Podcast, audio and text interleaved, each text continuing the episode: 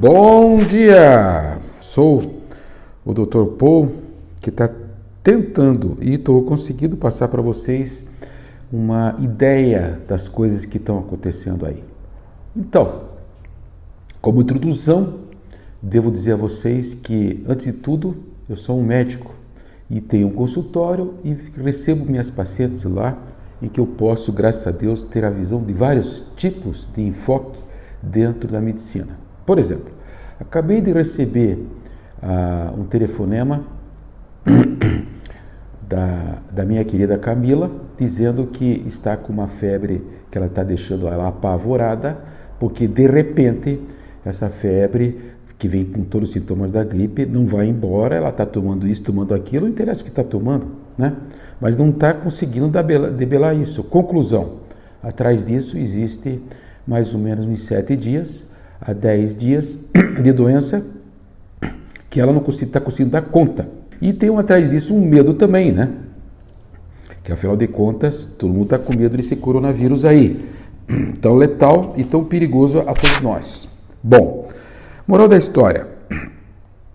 Ela é, me relata também alguns sintomas e eu disse assim para ela: olha, vou fazer um podcast especialmente fazendo um diagnóstico diferencial entre as duas grandes doenças ou três doenças que hoje estão pegando e que são é, transmitidas por, nos casos da dengue e da febre amarela, por arbovírus, que tem o mosquito Aedes aegypti, e de repente, paralelamente, nós temos uma doença do coronavírus, que não deixa de ser um vírus e que tem sintomas, por exemplo, na fase inicial, muito parecidos, tá? Bom, dentro desse processo, tá? É, como que o paciente, é, é, introduzindo a vocês a ideia de valorizar sintomas, né? essa que é a ideia. Como que o paciente, como a pessoa vai se apresentar? Vai se apresentar com muita dor no corpo, com cansaço muito grande, com febre, com dor de cabeça, principalmente a dor de cabeça fica atrás dos olhos, tá? Olha o detalhe aqui. Esse tipo de dor de cabeça na medicina chinesa tem muito a ver com o estômago. Então, provavelmente nós temos aqui um desregramento da questão alimentar do paciente. E propicia o que? Mucosidades. E essas mucosidades, elas se alojam aonde? Na garganta, no nariz, tá? E que produz o que? Um ambiente bom de mucosidades, como fala a minha querida paciente, estou cheio de mucosidades é, esverdeadas ou verde amareladas. Gente, isso aí é comida para bicho, é comida para vírus, para bactérias, tá? Claro que ele vai vir aí e de repente um bom alopata ele vai dizer o seguinte: opa, se você tem essa mucosidade, vamos pedir um raio-x do pulmão, que pode, ter, pode ser até que tenha uma pneumonia atrás disso aí, quando existem outros sintomas que estão presentes também, né? Bom, ela é, continuou a relatar e de repente, é, como já falei anteriormente, é chamada a doença da quebras ossos. O indivíduo treme, fica parece uma batedeira na cama, tá? Estou falando da dengue, viu, gente? Comecei aqui a falar sobre os sintomas da dengue, com muita febre, sabe? É, com é, sintomas de dor de cabeça, como falei, com dores articulares e chegam aos pacientes a ter um vermelhidão na pele. É engraçado isso, né? Eu tenho feito minha sorologia no consultório e volte meio um paciente chega e diz assim: Doutor, eu estou ficando preocupado, meu rosto está pegando fogo. Aí você vai ver que está com o rosto bem vermelho, né? É uma das manifestações de uma virose, sabe? Em que está vendo os efeitos benéficos dessa limpeza desse sangue tão contaminado, como já falei, pelos citocinas e pelos radicais livres produzidos eh, por um processo inflamatório, no caso agudo e crônico. Mas o importante em tudo isso é que essa dengue não vai deixar esse paciente mais que sete dias doente. É uma característica. Então, a angústia, a ansiedade do paciente pode ser é, debelada após vocês disserem isso. Ó, o, o doutor Paul lá falou que dificilmente passa de sete dias esses sintomas, tá? E raramente é fatal. Então a dengue, ela só com algumas formas, são quatro tipos, né? Na forma hemorrágica, ela é perigosa. Tá? Inclusive para as crianças fazer microcefalia, todo mundo está assistindo televisão, virou todo mundo agora adulto no assunto. Né? Mas o enfoque aqui que eu passo a, a dizer a vocês é a visão eh, desse baço pâncreas doente da medicina chinesa. Né? Esse baço pâncreas que tem uma relação com a vesícula biliar e esse fígado que tem relação com o estômago. Então, já me referenciei ao estômago, o tipo de dor de cabeça que é dor no canto do olho. Certo? Então, existem canais de energia envolvidos. Não é nervo, não, viu? Depois, isso aqui, logo, logo vai virar ciência, porque o ser humano não é dividido em, em mapas ou mapas políticos. Ele é um só. E as manifestações clínicas são todas fisiopatológicas e são explicáveis. Tá. Então, e como estou falando para vocês, a dengue tem essa característica: vermelhidão. Faz um vermelhidão generalizado. O cara vira um pimentão. E a gente chama isso de eczemas, tá? E geralmente aparece quatro dias depois da febre. Então fique atento a isso, sabe? Vão, vão ao posto e peçam lá, eu quero a, a parte imunológica, pesquisar para ver se a pessoa aqui não está com febre. Aí, lógico, vai acontecer as questões todas, e não, mas isso é besteira, essa febre ela tem que ter é, é, fases, e de repente a senhora não mora no, no, na periferia, a senhora mora na cidade, não tem contato com mosquito, imaginem, não tem contato com rato, imaginem, nem macaco, opa! Então essas coisas acabam ficando enfadonhas. Nós estamos sendo atacados por tudo quanto é lado, tá? Esse ataque, tá? é, está sendo está vindo por vários tipos de vírus e quem está pagando todo o pato é o coronavírus, certo? Até o vírus da influenza, a nossa querida inocente gripezinha de antigamente, né? Está levando pau porque virou tudo coronavírus. Não estou criticando os cuidados que tem que se ter para que vocês tenham é, é, a profilaxia dessa doença tão terrível que já matou milhões, agora dá para falar, na população. Os detectáveis, né? fora o pessoal que morreu em casa e nem não sabe do que morreu. Bom, então, o que, que acontece com esse paciente da, da, da dengue? Né? É, existe uma necessidade de vocês entenderem que muitas pessoas são por, é, é, atacadas por carrapatos. Muito raro na cidade isso. Né? Mas acontece que quando o indivíduo é, vai para o campo, vai passear, ah, eu vou respirar um ar livre no meio do campo, afinal de contas ninguém é de ferro, vai lá e vem com uma feridinha na perna e de repente ele arranca, nem, nem percebeu que tinha um carrapato lá. Olha, aí essas doenças é, que o carrapato traz através dos cachorros, tá?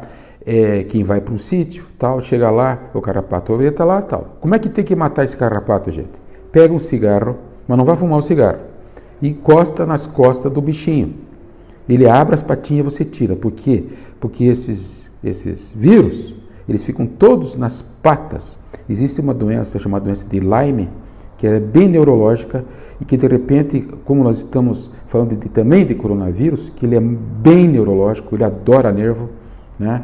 E vocês estão evitando fazer uma profilaxia de a transmissão desse carrapato que normalmente vocês pegam é, visitando o sítio da vovozinha, da vizinha, vão lá e sobem num cavalo, vão passear a cavalo, chegam em casa, passam uma água, um sabãozinho, foi a feridinha que eu passei no meio do mato aqui, e arrancam aquilo. É um grande erro. Né? Então nós temos todas as febres, e nós temos as febres relacionadas com as febres é, por arbovírus, que são esses vírus que nós estamos falando aqui, por lesões é, é, atacando esse baço pâncreas em relação ao fígado na medicina chinesa, né? e que são transmitidos então por mosquitos, certo? E o grande diferencial é a febre amarela, que ninguém mais fala e tá ela por aí, tá? Então, recondicionando o nosso, o nosso entendimento, né, dessa, dessa dengue, ela tem uma característica. Ele no final do, do, de todo esse, esse quadro, né, mais ou menos quatro dias depois é, da doença, eu falei para vocês que em sete, não passa de sete dias, quarto, quinto dias começam um, um, surgir bolinhas vermelhas no corpo. Então é muito comum o paciente chega, hoje em dia os médicos não têm mais tempo, tem que atender é, várias instituições que exigem deles uma rapidez no, no, no diagnóstico enfocado, né? O, cara, o, médico tem que ter foco. E de repente, é, esses, essas petequias, que a gente chama na medicina de petequias, que são as bolinhas vermelhas, o paciente chega na planta do pé, nas pernas, tá? Na, a, ele abre a boca lá atrás no, chamada abóbola palatina, está cheio de vermelhidões lá dentro, tá?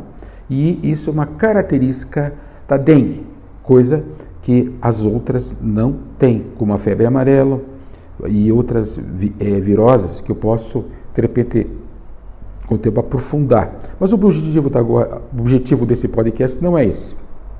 O objetivo é passar para vocês essas duas doenças e as suas características e de repente vocês valorizarem sim quando vier febre, quando vier essas dores articulares, quando vierem lesões nas peles, essa vermelhidão, eles chamam de exantema no corpo, ela é muito importante ser valorizada. E a outra valorização é que eu bato aqui muito é a alimentação de preferência uma alimentação com foco macrobiótico, ayurvédico, coisa que você acha que vocês nunca nem ouviram falar, e de repente, quando começarem a fazer, acham que aquilo não tem gosto para nada, né? Gosta de comer cachorro quente com mostarda, é, é, pizza com bastante mozzarella, café com leite, pão com manteiga, Coca-Cola, iogurte, e isso tudo entra no corpo de vocês e vai fazer uma manifestação é, como estou dizendo a vocês, do baço pâncreas, que é sangramento. Então, vocês estão sangramento, estão tendo sangramentos de cabeça aos pés e de repente começam a classificar isso e não tem nem ideia de onde isso tudo vem e começam a culpar sempre um vírus. Nesse caso aqui é o arbovírus e o culpado é o macaco. E agora está vindo aí a virose do macaco, que é um pleonasmo, porque simplesmente é uma subdivisão e de repente vocês ficam num mundo paranoico. Tem gente que eu fico impressionado. O cara, ele está dentro de uma cápsula, tem medo de tudo quanto é vírus. Esse aí pode passar o resto da vida dentro da cápsula, porque o que está vindo de viroses aí, que já não existem mais, é um absurdo. Sarampo, tuberculose, que não é uma virose, enfim, lepra, que é uma bactéria. Está tudo voltando, gente. Por quê? Vou dizer a vocês: a cabeça está ruim, a comida está ruim e a respiração está ruim. E a gente chama isso de uma alimentação tipo ayurvédica, que é uma meditação dentro da filosofia indiana, a alimentação macrobiótica, que também tem essa orientação é, dentro da medicina tradicional chinesa, a, a questão da respiração dentro da yoga, a questão, a questão da cabeça das pessoas para como resultante, resultante final de todo esse processo higiênico de orientação dentro da manutenção do, do, equilíbrio da saúde da pessoa. Tá. Bom, falei da dengue e tal, disse para vocês o que, que fica de sequela da dengue. Sequela da dengue fica fadiga e depressão. Alguém conhece alguém que não tenha fadiga e depressão hoje? Se conhecer, por favor, coloca num pedestal, porque está todo mundo sendo vítima disso, fadiga e depressão. Eu no consultório eu tenho tratado direto pela minha sorologia essas fadigas, inclusive depressões. Por quê? Porque os pacientes não dão conta disso nem com antidepressivo, muito menos tomando as, as famosas vitaminas de A a Z. Não dá conta, a coisa é muito mais profunda. A suplementação tem que ser via sorologia, mais profunda. E, é, falando então desse diagnóstico diferencial, que nós estamos trazendo aqui é, vamos falar um pouco agora dessa chamada é, febre, a febre da, da a febre amarela, né? Febre amarela, a etiologia também é um vírus. Etiologia é quando vocês estão dizendo de onde é que vem, tá? Etiologia é uma virose e a característica principal dessa, dessa, dessa, dessa febre é vocês têm que entender que o paciente começa a sangrar. Sangra no nariz, sangra na boca, sangra no estômago, sangra nas fezes, sangra, sangra tanto que esse desregramento vai fazer com que ele diminua a quantidade de xixi e chega às vezes parar de fazer xixi. Inclusive, então, fazendo uma manifestação de um. Do, bom, eu não vou entrar nessa parte médica, mas altera completamente o hemograma desse paciente. Então é fácil vocês fazerem testes e exames para ver o que está acontecendo e no fim das contas acaba virando uma, uma, uma, doença também da nutrologia, que é uma doença da desnutrição. Bom, tá. Tendo visto isso, é uma doença que tem 3 a 6 dias para se instalar, tá? Tem um período de incubação de 9 a 12 dias, certo? E, pasmem, essas doenças é, são todas para o resto da vida. Você fez a doença, está lá o bicho. É como tivesse o inimigo dentro de casa. Só que você não pode deixar o inimigo à vontade para se manifestar e você começa a cuidar da sua imunidade, porque ele nunca mais vai aparecer, porque ocorrem imunidades permanentes, tá? Entre aspas, né? Essa imunidade é duradoura, certo? E então vamos todo mundo, pegar essas doenças porque ficar com imunidade duradoura. Não, senhora, porque na verdade essas viroses elas vêm de outras formas, de outras maneiras. Haja visto o retorno dessas todas essas doenças que mataram tantas pessoas no mundo e estão voltando aí pro, pro, para o nosso desespero, vamos dizer assim, certo?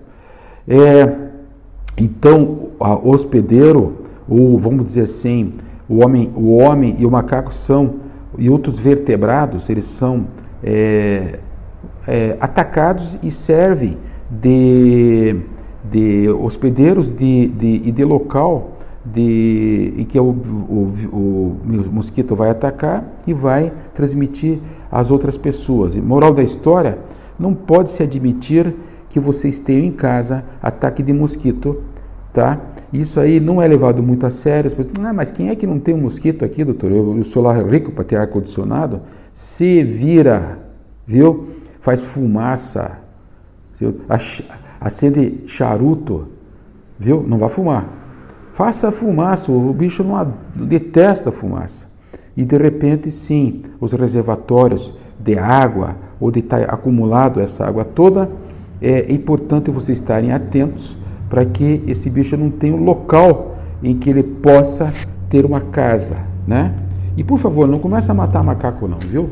Os macacos são muito bonzinhos, tá? É, então, concluindo esse podcast, eu quero dizer para vocês o seguinte: primeiro, não se apavorem com qualquer febrinha, isso é um absurdo. Segundo, tenham isso como um sinal de desequilíbrio, tenham isso como um sinal que a alimentação de vocês não está legal. Tá? Não, doutor, mas é que faz tempo eu como assim nunca, nunca deu nada. Eu falei, de ninguém é de ferro. O senhor acha que eu vou sair e não vou comer uma bombinha? Vai sim, senhora. A senhora vai comer uma bombinha, mas não vai ser a base da sua alimentação. Chegando à mesa na sua casa, tem lá bolo de não sei o que, Marta Rocha, é, café com leite com um monte de açúcar. E não adianta ficar trocando por, por dietéticos, porque eles fazem uma síndrome chamada a síndrome de alteração intestinal, que é a disbiose, que propicia um pH muito ácido e faz o desenvolvimento de atividades fúngicas e que fazem com que esses bichos estejam em casa, para ter, eles têm, acabam tendo comida. Né?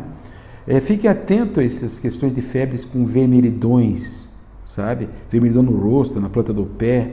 Geralmente vocês estão perante uma doença viral, tá? Se vai ser fatal ou não, vai depender muito do diagnóstico do colega médico, né? Que vai fazer o diagnóstico de, de, dessa, dessa patologia. E por fim, não se esqueçam de respirar. Eu mesmo, é, eu saio a pé para o meu consultório, 8, 8 a 9 quilômetros, às vezes menos, sempre que eu tenho oportunidade, e eu vou fazendo uma, uma corrida do tipo é uma corrida, é, não é corrida, mas é tipo um pulinho assim, e vou fazendo respirações iógicas, né? E que começam na base da, do abdômen. Eu dividi isso em de, de, de 4 a 12 é, respirações, às vezes são inspirações, às vezes são expirações, com respirações que gente chama do tipo do fogo. E não admito que o meu nariz e minha garganta estejam com mucosidades. Então vocês estão gozando na minha cara aí, né? Porque hoje teve, né? Então eu vou ter que provavelmente daqui a pouco fazer o meu processo meditativo e depois eu vou sair fazendo o meu, a minha cavalgadazinha, vamos dizer assim, para o meu consultório para deixar essa área aqui limpa. Então, não dou chance ao bandido, nem de mosquito, nem de higiene para ratos. Na minha casa, eu moro em casa, tá? A Tutu é a minha companheira aqui, a minha gatinha. Ela não admite nem mosquito na parede, impressionante. Como são limpos esses bichos. É, e fechando então esse podcast, vamos nos encontrar então, após essa conclusão, a, no, próximo, no próximo encontro, dentro dessa linha né, de, pensa, de, de, de desenvolvimento de trabalho, certo? Eu tenho o meu, meu podcast e tenho também o meu site, Paul Jacob, quem quiser ter acesso lá. Até então.